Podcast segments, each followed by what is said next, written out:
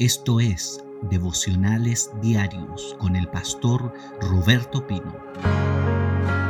Quiero entregarte solo una breve palabra, muy breve. Mateo 21. Mateo 21, verso 12.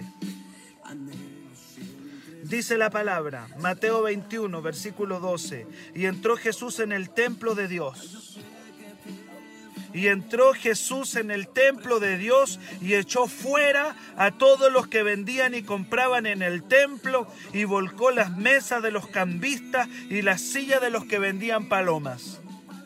Y les dijo, escrito está, mi casa, casa de oración, será llamada.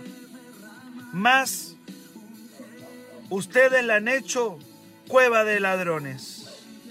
Y vinieron a él en el templo ciegos y cojos y los sanó.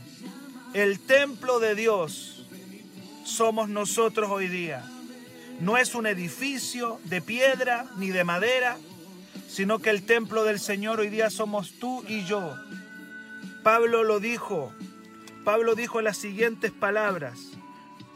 Ahí en Primera de Corintios, capítulo 3, el apóstol Pablo dice, ¿no saben que ustedes son templo de Dios y que el Espíritu de Dios mora en ustedes? Es decir, el templo de Dios somos tú y yo. Y el propósito de este templo es ser una casa de oración. El Señor está buscando de tu cuerpo, de tu vida, ser una casa de oración.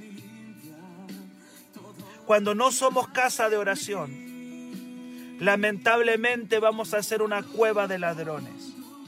Nosotros tenemos que decidir en este día si vamos a hacer una casa de oración o vamos a hacer una cueva de ladrones.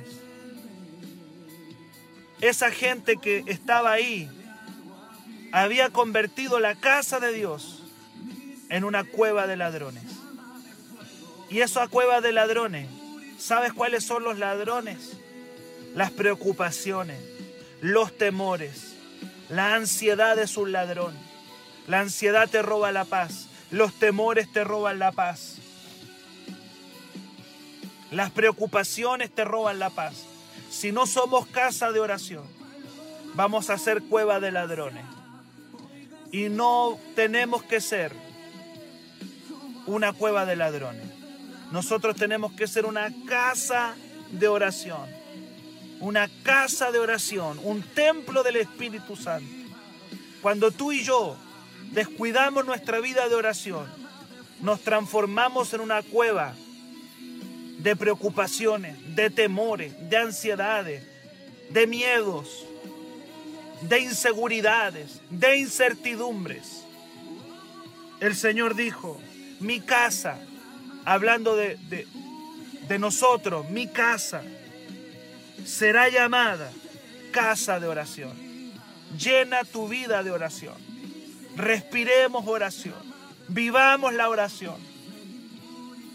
Caminemos en la oración para que ningún demonio nos atormente, nos moleste y nos venga y nos venga a ensuciar el templo. ¿Tú te imaginas esa gente que estaba vendiendo en el templo? Tenían animales habían llevado animales para la venta y para, la, para comprar y vender en el templo. Esos animales defecaban en el templo, lo ensuciaban. Pero Jesús se molesta y entra con poder a su templo y dice, mi templo va a ser una casa de oración, no una casa de ladrones. Todo lo que te está robando el gozo se va afuera. Todo lo que te está robando la paz se va afuera. Todo lo que te está robando todo, todo, lo que te está robando tu vida espiritual se va fuera en el nombre de Jesús. Y yo declaro y yo profetizo en este día que tú eres una casa de oración, porque eres el templo del Espíritu.